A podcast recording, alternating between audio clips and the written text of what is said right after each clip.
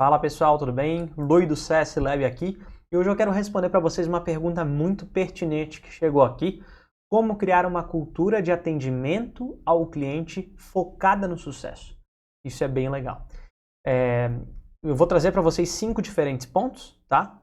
Para a gente conseguir conversar. Antes de tudo, cultura, a gente lê lá no, no livro Sapiens do Yuval Harari, bem famoso, né? O livro Sapiens onde ele fala que cultura é mutável, a cultura muda ao longo do caminho. Ah, a gente tinha uma cultura aqui que não sei o que mais, a cultura muda. Então, se você não tem uma cultura uh, voltada realmente ao sucesso dos clientes, você quer mudar isso, é tempo de fazer isso. Eu já vi empresas assim que têm mais de 100 anos, tá? É, mudando, virando a chave para ter uma cultura customer centric, uma cultura centrada no cliente. Eu já vi também startups que nem começaram já se preocupando em como fazer isso desde os primeiros passos. Então, é, se você não tem isso na empresa, se sente falta, agora é hora, né? Nunca é tarde, em resumo, para fazer isso, certo? Uh, então, vou trazer diferentes pontos, são cinco pontinhos. O primeiro deles, ambiente, fora de calls. Se você tem um time de Customer Success ou quer ter um time aí que realmente faz calls durante o seu dia, esse ambiente fora de calls é importante. Ah, eu tô lá durante a call, tá tudo perfeito e tal. Só que daí fora de calls eu falo mal de todos os clientes. E na hora do almoço eu que puxo todas as coisinhas ali, ah, falando mal, falando mal, falando mal. O cliente ele sente isso, eu canso de falar isso. Se você tá lá debuchando ele cinco minutos antes da reunião, você entra na reunião já de uma maneira diferente, né? essa comunicação ela tem que ser clara e você tem que falar, cara, essa pessoa às vezes não é a mais fácil, esse cliente não é o mais é, tecnológico possível, tá? Uh, vai ter que ser uma aula diferente do Customer Success? Beleza, eu estou aqui para isso. Eu sou Customer Success para ajudar pessoas, principalmente se você é uma startup, através de tecnologia realmente. Então, assim, uh, nunca fique assim uh, fora de calls de uma maneira e dentro da qual você está tranquilo, está legal. Fora de calls, seja sempre uma pessoa positiva também e puxe isso. Corrija se você veja que outras pessoas do time não fazem isso, porque isso é muitas vezes o começo, tá? Segundo ponto é a experiência durante as calls e nas outras interações com a empresa, certo? Ah, eu quero construir uma cultura voltada ao cliente, que durante as calls e no seu site, na interação que a pessoa vai ter lá, com o seu vendedor, com o seu produto, por exemplo, né? Como é que o produto ele está interagindo com essa pessoa, como é que ele está se comunicando, tá claro isso ou não tá? Que isso tudo, essa gama inteira seja tenham experiências, interações que tragam uma experiência positiva, legal para essa pessoa. Então, ambiente, experiência, métricas e metas voltadas para o sucesso do cliente. Ah, eu estou com métricas aqui essenciais, são cinco métricas do meu time, eu tenho duas delas são metas do meu time, que é o volume de calls que eles fazem, não sei o que. Opa, volume de calls. Se isso for uma meta do time, será que isso tem a ver com sucesso? Ou será que eu estou pegando um atalho aqui e estou fazendo o que é mais fácil para mim, para pegar o volume de calls, e eu não, não consigo saber exatamente se isso está gerando sucesso ou não. Eu posso fazer 100 calls dentro de um mês, 100 reuniões com clientes e não evoluir ninguém através da busca né, pelo sucesso. Pode ser. Então eu tenho que ter métricas e metas pensando nele, no cliente, não em mim, não o que é mais fácil para o meu time, digamos. Certo?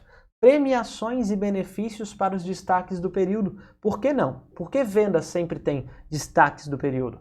Porque vendas tem sempre uma barulheira, sempre tem tambor, sempre tem, uh, sei lá, gritos de guerra, nomes de time e customer success muitas vezes não. Ou até o seu time de pós-venda que está sendo estruturado muitas vezes não tem. É mais que obrigação bater meta. Beleza, todo mundo né, tem a obrigação de bater meta, tamo junto.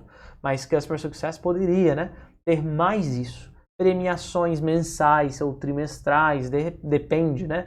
Uma ida ao cinema, um, um dinheiro, é, um prêmio em dinheiro, se for o caso, é uma cesta de chocolates, cerveja. Temos diferentes ideias legais, tá? Para a gente estar tá fazendo isso. Então é bem importante premiações e benefícios para o cara que bater os primeiros, ganhar as primeiras premiações.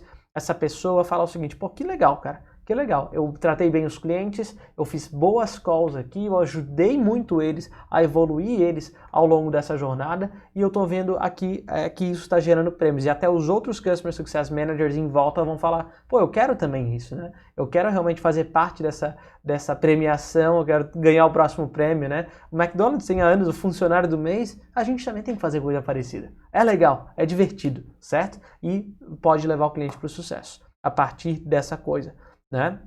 Uh, boa comunicação e relação com outras áreas. De nada adianta Customer Success ser aquela área é, solitária ali na sua. Tem que ser amigo de vendas para discutir sobre os, os churns, os motivos de churn, para de repente melhorar o SLA entre as áreas, fazer um playbook mais robusto para o que é preciso. Tem que ter uma boa relação com o produto para dar feedback sobre as coisas, como é que estão os clientes, pegar dados de produtos também para se ajudarem, áreas que podem se ajudar muito. Tem que ter boa amizade, relação com o financeiro, pedidos de churn, inadimplência, upsell, cross-sell, tudo isso entra na gama de customer success, mas também é muito do financeiro.